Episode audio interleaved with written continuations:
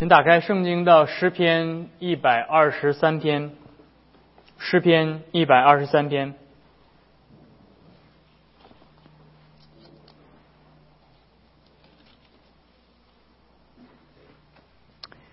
我们在今年开始了这个新的诗篇的系列，我们主要是来看上行诗，也就是诗篇一百二十篇到一百三十四篇。之所以被称为上行诗，是因为这些诗篇是旧约当中的以色列民他们去往呃耶路撒冷朝圣的路上所唱的诗篇。那么我们在前呃前几周我们看到了诗篇一百二十篇到一百二十二篇这三首诗篇，所以在我们开始阅读这个一百二十三篇之前，我想在这里面插入一点我对于整个上行诗的结构。的一点思考，啊，谈论到诗篇的结构，往往是呃比较在圣经学者当中比较引起争议的话题，因为很多圣经学者认为诗篇是没有任何结构可言的，嗯，而且不同的学者对于诗篇的结构也有着各自不同的见解，所以这只是我个人的一些思考，所以不要把它当做是不变的真理。我认为整个上行诗十五首诗篇。啊，是每三组每三组啊，每三首为一组的，它是一个循环递进的一个过程。呃，之前我们看到了诗篇一百二十篇到一百二十二篇，如果你们连续的听过这这些诗篇的讲解的话，啊，你们可以感受得到这三首诗篇是一个递进的一个过程，像是一个啊一个阶梯一样。在二一百二十篇当中，第一首是表达上帝的子民在受苦当中所发出的哀歌。然后一百二十一篇是描述他们在苦难当中面对艰难的险阻，他们对上帝的倚靠这种信心的诗歌。然后到了第一百二十二首是关于上帝的祝福，特别是提到了圣城，他们终于克服了一切的困难，抵达了他们的终点，来到耶路撒冷来敬拜神。啊，所以你接下来在读啊这些上行诗的时候，你们可以。啊，用这样的一个框架去看这三首三首的啊一组的这样的诗歌，所以到了诗篇一百二十三篇，这是上行诗的第四首，我们再一次回到了上帝子民受苦的这个主题啊，所以让我们一同来啊一同来阅读这首诗篇。我觉得开声的朗读诗篇是一个非常好的一个一个习惯啊，如果你不知道。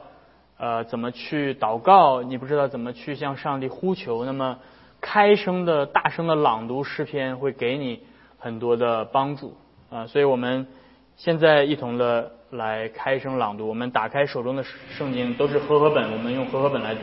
记得读那个小字的上行之诗这个部分。我们一同开声来读诗篇一百二十三篇。上行之诗，坐在天上的主啊，我你。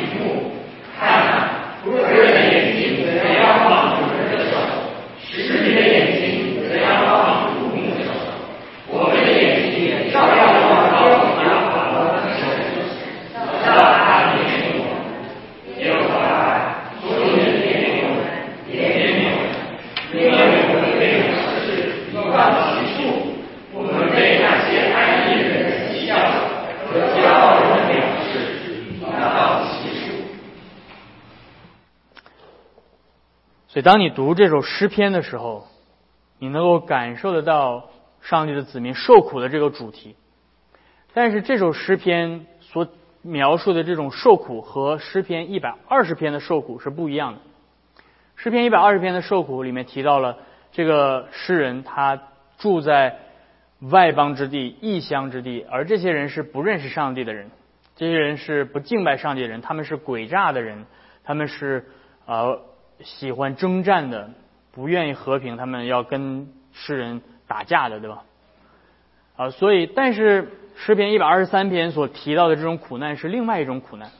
所以，你或许当你读一百二十篇的时候，你感觉说，嗯，我没有太感同身受，我身边没有这样的人啊，没有人对我呃这么特别不好，对吧？我身边的邻居都还是挺和善的，尽管可能他们不是呃信徒，但是，但是他们也是好人，对吧？你可能读一百二十篇的时候没有那么特别强的感受，但是或许你对一百二十三篇里面所提到的这种藐视、讥笑感同身受。所以这就是诗篇嗯很独特的地方，这是诗篇之所以啊被很多人所喜爱的地方，那就是诗篇它包含了我们所能够经历的所有的情感。可能你对一百二十篇里面的那种情感不是特别的，没有特别的经历，但是可能你对诗篇一百二十三篇的情感，则更加的有体会。所以这就是为什么我们需要经常的去回顾诗篇。那我们刚才读了这首诗篇，我们看到这首诗篇在提醒我们，作为上帝的子民，作为属天的子民，我们在这个地上的生活，往往不是轻松惬意的。而是要背起十字架来奔走天路的。我们看到，作为上帝的子民，在这个世上，我们不仅要像诗篇一百二十篇那样去经历世人所都会经历的诡诈这些争吵啊，我们特别的作为上帝的子民，会经历比世人更加多的苦难，特别是因为我们作为上帝的子民会承受世人的藐视和讥笑，所以这就是诗篇一百二十三篇。所教导我们的，但是他告诉我们，我们真正能够胜过这个世界的，是我们在主耶稣基督里，他曾经也承受了同样的讥笑和毁谤，并且他如今坐在天父的右边，确保了我们最终的胜利。我们要从三个角度来看这首诗篇。首先，我们要来看的是诗人所描述的他经历的这种啊藐视和讥笑，然后我们要来看诗人教导我们如何来回应这些这些苦难。最后，我们要来看上帝在这些藐视和讥笑当中所赐给我们的怜悯。首先，我们要来看啊，世人所经历的这个苦难，这个非常特殊的苦难，是世人所给他的藐视和讥笑。上来第一节，世人说：“坐在天上的主啊，我向你举目。”所以，延续前面我们提到这个举目的这个这个动作啊，诗人。举目的对象发生了变化，原来是说我要向山举目啊，我向山举目。现在诗人说我要向坐在天上的上帝举目，我要定睛在那个高过诸山的那个坐在高天之上的上帝，我要仰望他。所以，尽管这首诗篇呃依旧是哀歌，但是他的这种哀伤的情绪有所不同。这种情绪仿佛是诗人已经来到了圣城，但他回顾他之前所受到的这些苦难，承受的这些讥笑和和藐视，然后他来到上帝面前哭诉。他说：“坐在天上的主啊，我要向你举目。”然后第二节他说：“看呐，仆人的眼睛怎么样看主人的手，使女的眼睛怎么样看主母的手。”我们的眼睛也照样望向耶和华我们的神，直到他怜悯我们。注意到这里面诗人从单数的第一节说“我向你举目”，到第二节的“我们的眼睛要望我们的神”，而且他这一节里面提到了男性仆人，提到了女性使女，所以这一节把诗篇。呃，这种个人性的经历和情感，抬升到了一个团体性的经历和情感当中。不仅仅是诗人说，不仅仅是我自己经历这一些，而是我们所有的这些朝圣者，当我们来到圣城的时候，我们互相交谈，我们互相去分享我们这一路的呃经历的时候，我们发现我们都经历了世人的藐视和讥笑，所以。这种哀伤是团体式的，community lament。那诗人为什么会这样痛苦呢？第三节、第四节告诉我们，因为我们被藐视。藐视这个词，boots 啊，或者呃，这个或者是动词的原型叫做 bazar。我们被那些安逸的人讥笑，laag。被骄傲的人藐视啊，所以这两个词，一个是不把把扎，一个是拉阿，都是呃他产生这种痛苦的心情的原因。然后他说：“我们我们已经被藐视到了极处，已经到了极限了，已经仿佛一个水桶已经装满了，然后这个水开始满溢出来，这个水桶马上就要崩裂了，一种到崩溃的边缘，十分的痛苦。那他所经历的这种这种世人的藐视这个词，刚才我我提到这个希伯来的原文的词叫做巴扎。”是一种居高临下的一种状态。当你去藐视一个人的时候，你是把他踩在你的脚下的这种感觉啊，而往往伴随的是用武力、用强暴的方式把对方压在你的脚下来去啊，达到就是让他去伏在你的脚下这种状态。而讥笑这个拉阿格这个词是指这种戏弄、讽刺。用言语去把对方当做是一个笑柄，然后把他的人格全部都除去，让他没有尊严、无地自容的这样的一种方式。所以嘲笑是啊，这种讥笑、嘲笑是牺牲他人的人格尊严来抬高自我的形象的一种一种方式。而嘲笑这种讥笑，往往不是个体性的行为。嘲笑、讥笑是群体性的，往往是群体性的。所以孩子们，如果你们在学校里面，你们看到在学校里是吧？那嘲笑人的都是一帮人在一起嘲笑另外一个人，他不会一个人自己这样做。我们会看到你在学校里可能会经历这些事情，可能会有其他的小朋友啊，你是新来的一个一个同学，可能其他的其他的年轻的。小孩子会会排斥你，会嘲笑你。哎，你看他他这个孩子跟我们不一样，我们就把他，我们就用言语去攻击他。或许你会经历到这样的嘲笑和戏弄，在你工作的岗位上，可能因为恰恰是因为你是一个基督徒，因为你是敬拜上帝的人，所以你不去追逐世人所追逐的那些名利，那些呃。可能他们所使用的一些灰色的手段，而他们为了来巩固他们自己的这样的一个关系，他们会团结起来来嘲笑你、排挤你，甚至你可能会在教会里面看到这样的这样的现象。这种取笑他人、轻浮的去嘲弄他人，孩子们，这是不对的。如果你有曾经嘲笑过其他的人，现在王一牧师告诉你，孩子们抬起头来。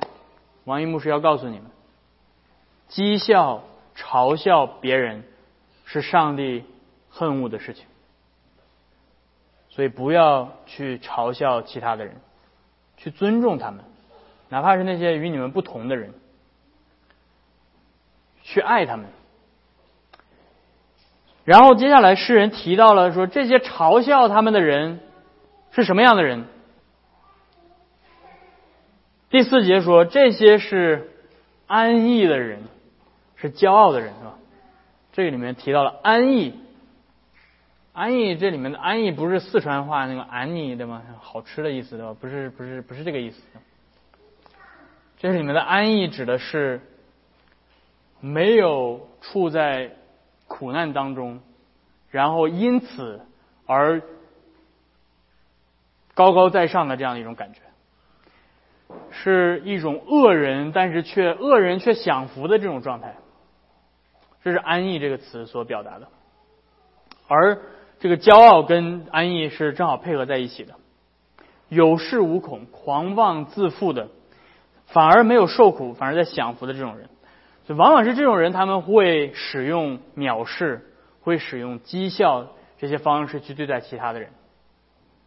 一个真正谦卑的人。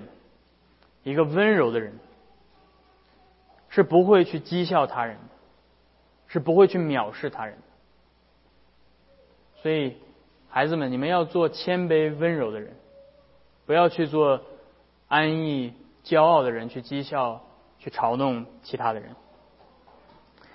因为上帝的百姓在这个世上会经历世界的嘲弄，而世人说。既然这个经历是所有的朝圣者所共有的，诗人就是在表达这种经历不是他个人性的，不是说好像对吧？所有的朝圣者里面，只有他经历了被人藐视、被人讥笑，啊其他人没有。他是说，所有的人都会经历这些，我们都在经历这些。而我们之所以被世人藐视，恰恰正是因为我们是朝圣者，恰恰恰恰因为我们不是属于这个世界的人，因为你的信仰，因为你是信耶稣的。或许你正在因为你的信仰正在受苦，有些人可能因为你的信仰而嘲笑你、贬低你，甚至是很亲近的人，是你的家人，他们会觉得你怎么会信这个东西？或许是在你的工作岗位上，你因为你的信仰被整个公司的人排挤；或许你在学校里会因因为你的信仰被同学、被老师、被你的教授嘲笑。我记得我原来在意大利读书的时候。我的大学的论文的答辩的老师，指导老师，嗯，他是一个天主教徒，但是我的答辩的呃这个论文的话题是讲加尔文主义的建筑，加尔文主义的就是改革中的建筑，教堂建筑，十六、十七世纪的教堂建筑。他说：“你这么聪明的学生，怎么会信这个呢？” 而且辅导的答辩的教授是哈佛大学毕业的一个高材生，是一个呃呃教哲学的，教现代哲学的人啊。当答辩的时候，他坐在下面，他是考官之一，他很诧异的用这样的眼神看着我。你怎么会选择这样的一个 topic 呢？怎么会选择这样的一个话题去谈呢？让他们感觉到这很惊讶啊！难道你不应该谈一些？很高大上的东西吗？怎么你会想到这些这些思想啊？怎么现在还会有人相信这些？我们会经历，人们会问：为什么你说的话跟我们说的话不一样呢？为什么你的思想不跟我们的思想一样呢？为什么你不去追求我们去追求的那些东西呢？为什么你不去跟我们玩这些东西呢？然后说啊，你是个另类啊，我们要嘲笑你，我们要合起伙来，然后排挤你。或许你正在经历这些，我不知道。或许你会觉得这个世界上没有人懂你，这是你需要来到教会的原因，因为你的弟兄姐妹坐在你身边的，他们也都经历这些。但是你要记得，上帝的百姓，历史历代的百姓，都经历同样的。你并不孤单。有的时候我们会陷入到一种错误的思想，这种思想是认为我们在世上之所以承受这些讥笑、毁谤、这些受这些苦，是因为我们自己犯罪了。我们会拿旧约的以色列民的例子，以色列民因为背逆了上帝，因此他们被。逐罚到外邦之地，然后他们会被当地的，当他们回归，重返家园，修建呃耶路撒冷的时候，还记得当时在尼希米记当中记载了啊，当时在呃犹大地的那些撒玛利亚人，他们就嘲笑这些犹太犹大人，说哈，你看他们还想建城墙呢，那个城墙狐狸放个屁就能崩倒他们，啊。就基本上就是尼希米记里面记载的，就是他们嘲笑犹大人的方式，是吧？所以你可能会读到这些经文，然后你会说：啊，我之所以被人嘲笑、被人这样被人排挤，是因为我犯罪了。是因只要我足够圣洁，只要我足够顺服神，上帝就不会让我经历这些。我们认为避免一切的苦难。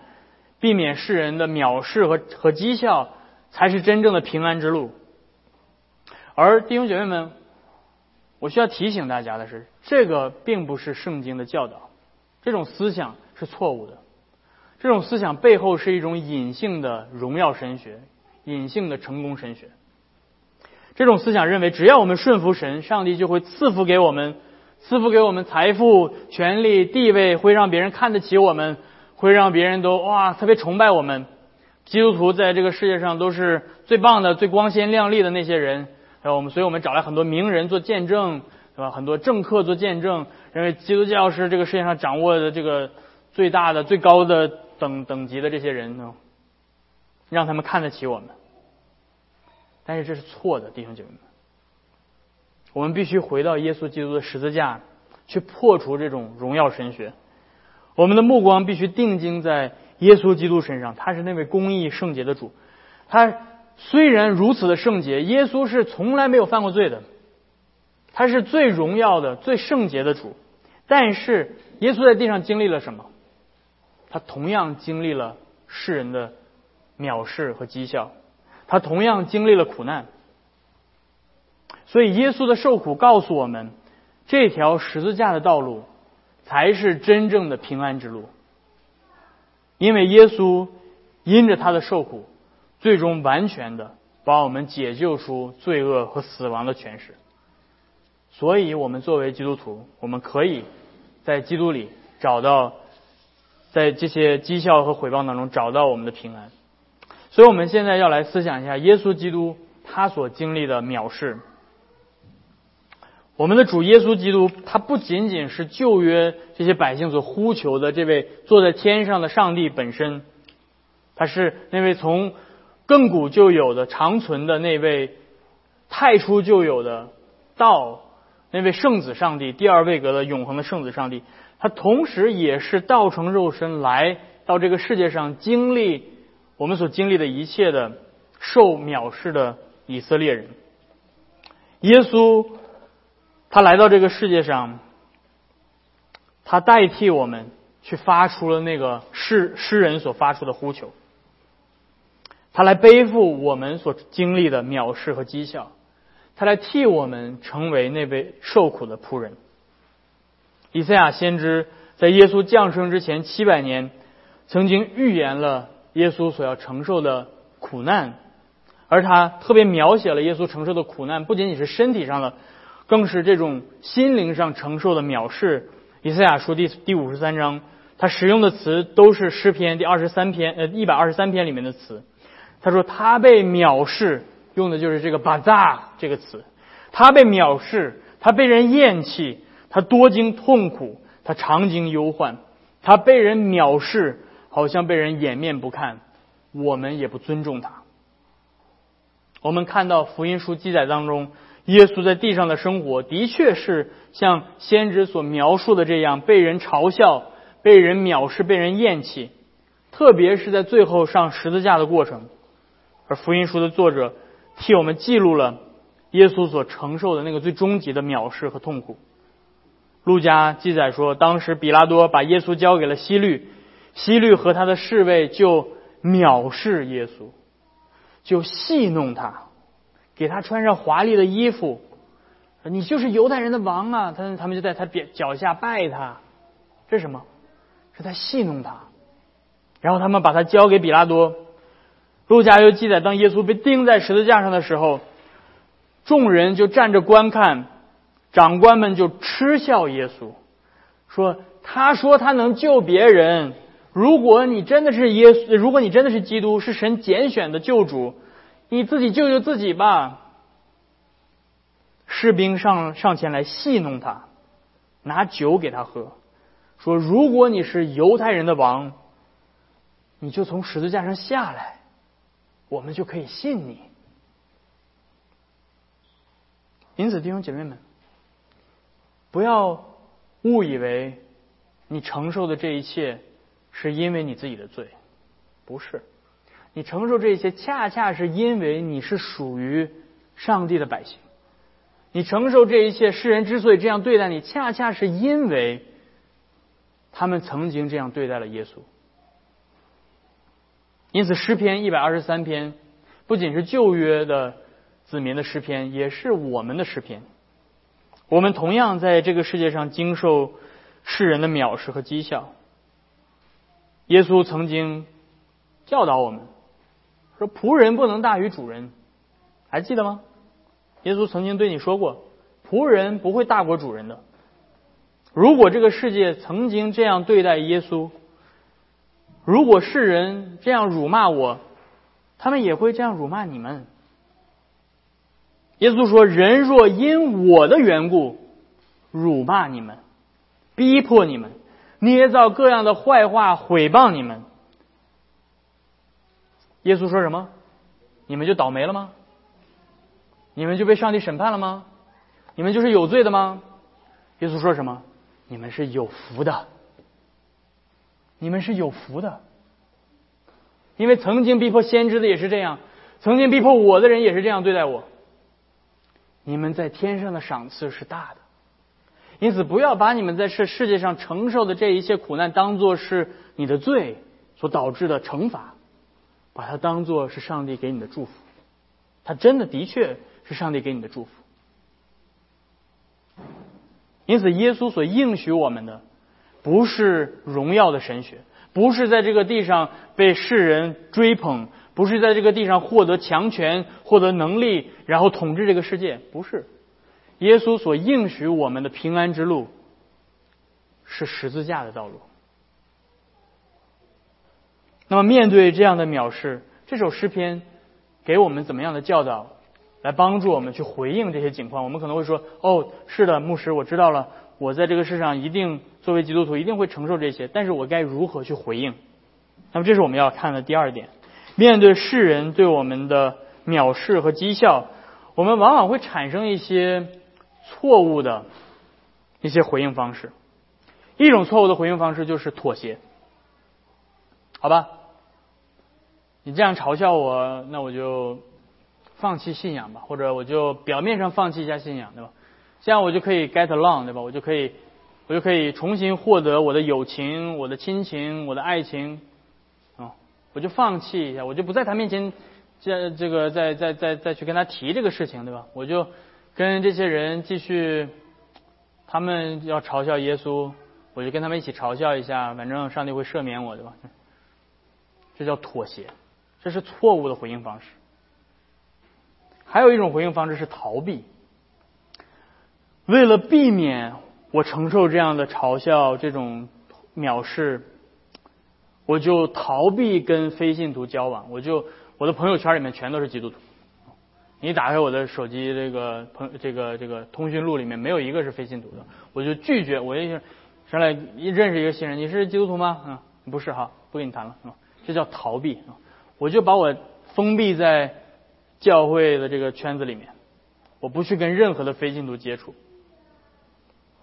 好像中世纪的修道修道士一样，对吧？把自己关到修道院里面，每天就是读经祷告啊，就跟上帝相交，就是不管这个世界。这也是错误的，因为圣经告诉我们，我们要做光做盐，我们要做山上的城，要照亮这个世界。我们无法照亮这个世界，如果我们身边完全不跟。呃，这个是是非信徒产生任何的交集。还有一种错误的方式是攻击性的方式，我们要去抢夺话语权啊！你不是嘲笑我吗？啊，你嘲笑我一句，我嘲笑你十句啊！你你说基督教的信仰是可笑的，我说无神论是可笑的啊！啊，我说这个当然的确，我们需要维护真理啊。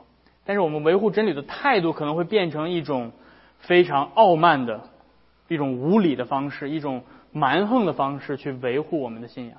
我们去攻击他们，我们去贬低他们的人格，我们去抢夺文化的主导权、发言权，用这种呃话语权去压制他们的声音。只要我们有足够多，对吧？只要我们呃把这个 CNN 大楼把它砸下，是吧？我们把这个。什么这个把这些媒体都控制住，我们就可以发声，是吧？他们有他们发声的途径，我们有我们发声途径，对吧？这样他们就不敢再嘲笑我们。弟兄姐妹们，这些方式我们在这个世上都看到了很多，世人彼此之间争论也是用这种方式。但是我们到底能从诗篇一百二十三篇学到什么？诗篇一百二十三篇到底教导我们面对这些藐视和嘲和讥笑，我们应该怎么做？我想这首诗篇教导了我们要训练我们身体当中的两个部分，一个部分是我们的眼睛，一个部分是我们的嘴。首先我们要训练我们的眼睛。我觉得这首诗告诉我们，我们非常的明显。前两节说都提到了“眼睛”这个词。他说：“我要向你举目，我要把我的眼睛抬到你的你的面前。”然后第二节说：“看呐，仆人的眼睛怎么望主人的手，使女的眼睛怎么望主母的手，我们的眼睛也照样望耶和华我们的神。”为什么我们要训练我们的眼睛？因为我们的眼睛所关注的，就是我们的心所在。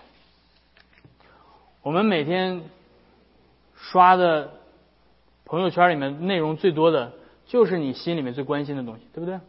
如果你最关心最近是吧，这个股票涨跌了，对吧？你的手机里面那个 screen time 最最多的就是股票的信息，对不对？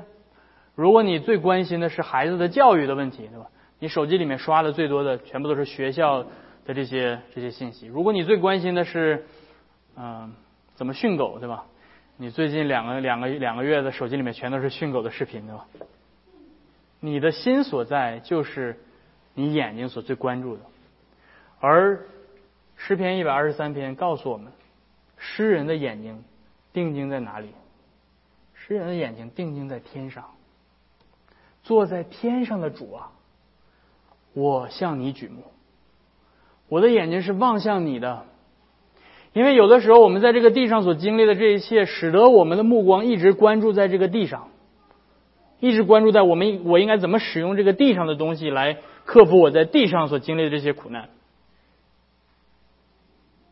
但是诗人提醒我们要抬起头来，这表明他的朝圣之旅的终点。并不是在这个地上的耶路撒冷，哪怕他现在已经身在地上的耶路撒冷，他在耶路撒冷也依旧要把他的眼睛抬起来，升到天上去。尽管旧约当中这是这座圣城对他们极其的重要，但是朝圣者的终点、终极的终点是上帝自己，他的宝座，他真正的宝座不在地上，而在天上，上帝自己。才是我们的家乡。所以诗篇，呃，这首诗篇教我们训练我们一个器官是我们的眼睛。那第二个器官教我们训练的是我们的口，我们的嘴。诗人接下来告诉我们，他的嘴在说什么话？他的嘴在说什么？第三节说：“耶和华呀，求你怜悯我们，怜悯我们。”因为我们被藐视，已经到了极处。诗人的口里所发出的不是咒诅的话，诗人口里所发出的不是攻击性的话，诗人口里所发出的不是怨天尤人的话，诗人口里所发出的是恳求，是向上帝呼求，主啊。求你怜悯我们，是在祈求上帝的怜悯。你可以从第三节这种感受出来，诗人的这种痛苦是溢于言表的。他重复了两遍“求你怜悯我们”。如果你仔细观察，你仔细分析这首诗篇，你会发现，诗人啊，在总共四节经文，直到最后一节，他才提到他经历了什么。他前面三节都是在哀求，都是在祈求。主啊，求你怜悯我们，求你怜悯我们，求你怜悯我们。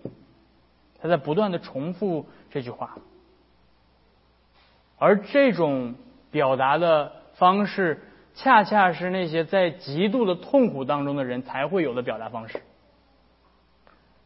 我不知道你们有没有经历过这种状态，就是在你陷入到了一个极大的痛苦的那种心情的时候，你你的脑子是不转的。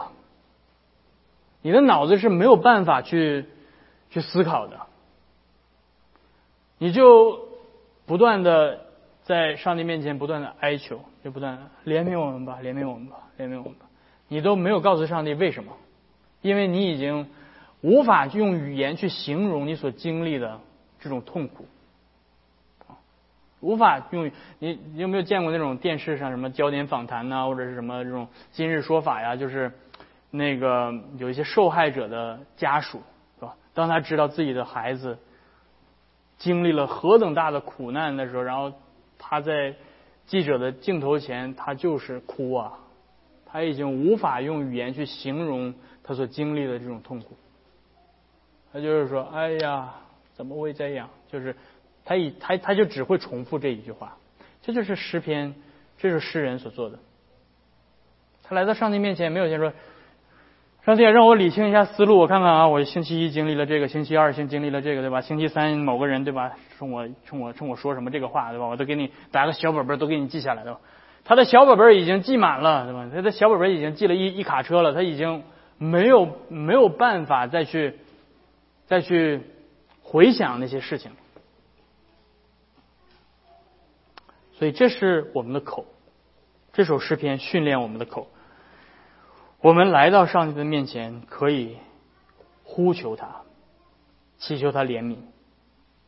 耶稣基督给了我们一个榜样，在面对藐视和讥笑的时候，他的眼睛是不断不停的在注视着他的天赋的，他的天赋永恒的拯救的计划。还记得在约翰福音当中记录了耶稣行了这个十五千人吃饱这些神迹，然后这些人就跟着耶稣，对吧？耶稣变变成了一个 pop star，对吧？身后咔一成天一群小弟跟着，对吧？上千人、上万人小弟跟着。但是这些人不信耶稣，这些人来跟着耶稣就是想要得免费的午餐。然后耶稣看到他们不信，是吧？耶稣就说：“你们跟着我是因为要得饼吃饱。”然后这些人说。你行个什么神迹让我们信你？这些人还有理了哈，理直气壮。你行个什么神迹让我们信你？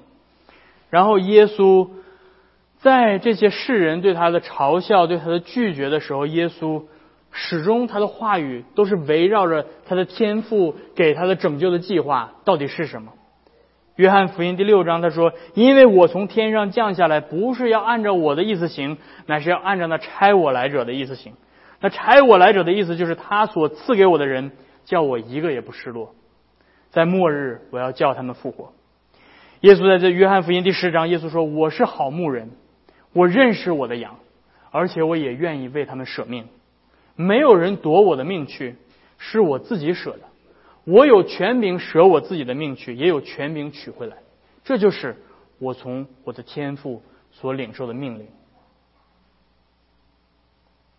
在耶稣面对这个世界的各样的嘲弄、讥笑、不信的时候，耶稣从来没有跟他们争。你咋不信我？嗯，耶稣从来没有跟他说啊，你们这些对吧？我来抢夺你们的话语权，我来告诉你们什么什么，我来到耶路撒冷贴一个大字报，对吧？我要去把这些撒都该人全部赶出去，我要来做祭司长的职位啊！我要来，我要来怎么样？耶稣没有。耶稣的眼睛在定睛着他的天赋的拯救的计划。耶稣说：“父所赐给我的，我一个都不会丢掉。你们之所以不信我，是因为你们不是我的羊。”耶稣知道他的眼睛定睛在哪里。耶稣在十字架上被人嘲弄的时候，他的口也没有出恶言。彼得告诉我们说：“耶稣他没有犯罪，口里也没有诡诈，他被骂不还口，受害。”不说威吓的话，他只将自己交给那按公义审判人的主。彼得前书第二章。所以，如同诗人在苦难当中祈求上帝的怜悯一样，耶稣在十字架上祈求他父的怜悯。但是，弟兄姐妹们，和诗人不一样的是，诗人是在为自己祈求上帝的怜悯，而耶稣。不是为了自己祈求上帝的怜悯，耶稣是在为他的仇敌祈求上帝的怜悯。耶稣在十字架上所说的那句话还记得吗？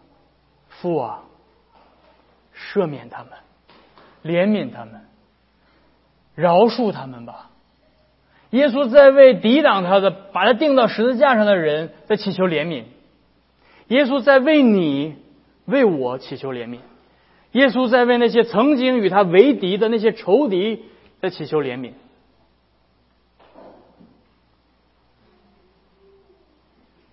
而这也是我们最后能够得到怜悯的原因。这是我们要看的最后一点。只有诗篇所教导我们的，上帝最终会把怜悯赐给他的百姓。我们的主耶稣他自己在十字架上并没有得到上帝的怜悯，他死了，他没有从十字架上下来，而这恰恰是上帝的计划，而这一点对于我们这些蒙恩得救的罪人来说，恰恰是上帝给我们最大的怜悯，因为这正证实了先知所预言的救赎。以赛亚先知在五十三章那里说：“他诚然担当了我们的忧患，他背负的是我们的痛苦，他是为我们的过犯受害，他是为我们的罪孽而被压伤。而正是因为这样，所以因着他所受的刑罚，我们得到平安；因着他所受的鞭伤，我们得到医治。”正是因为耶稣没有得到怜悯，所以你今天可以得到怜悯，因为他替你承受了一切，他没有得到公义的审判，因此你的罪可以被赦免。而恰恰是因为耶稣甘愿自己降卑，所以保罗说他纯心顺服以至于死，所以神将他升高。神使他复活，使他坐在天上，叫一切天上的、地上的和地底下的，都要向耶稣屈膝敬拜，无不口称耶稣为主。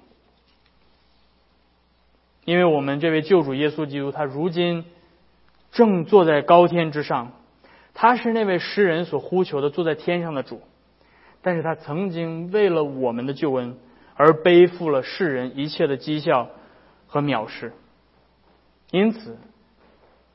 来到他的面前吧。当你经历这一切的时候，他能够垂听你的呼求。而且，我们也可以在耶稣的复活和升天当中找到我们胜过这一切的盼望。他要把我们迁入到他光明的国度，那座永恒的新的圣城耶路撒冷。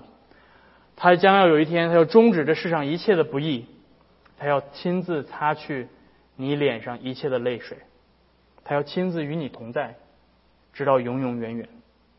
因此，让我们把我们的眼睛抬起来，仰望那位为我们信心创始成终的耶稣。在我们所经历的一切藐视和讥笑当中，都是在他的掌管之下。我们也可以随时来到他的宝座面前，来领受他的安慰。愿上帝今天借着这首诗篇一百二十三篇，来亲自安慰你。如果你正在经历这一切，把这一切当作是有福的，因为耶稣曾经应许你，你在天上的赏赐是大的。阿门。我们一同来低头祷告。天父，我们来到你的面前，我们感谢你赐给我们诗篇一百二十三篇，感谢你让我们知道我们并不孤单，你知道在我们经历这一切被人藐视、被人贬低、被人羞辱的时候。主，我们可以在这首诗篇当中找到我们的安慰，找到我们的祷告，找到我们向你呼求的声音。主，我们也感谢你，你差派你的爱子耶稣基督来替我们经历了这一切，使得我们可以在他里面找到真正的平安和安慰。我们知道，我们也一定会跟随耶稣的脚步，在这世上经历这些，但是。因着他的复活，因着他的升天，我们有那永恒的盼望。我们知道将来他必定再来，将带领我们啊进入到那永恒的荣耀当中。因此，主我们祈求你继续坚固我们的信心，能够在这世上，我继续做你荣耀的见证，好叫你的福音能够能够带给更多的人，好叫他们也能够生发悔改的心，和我们一同口称耶稣耶稣为主。我们这样的祷告是奉靠他的名，阿门。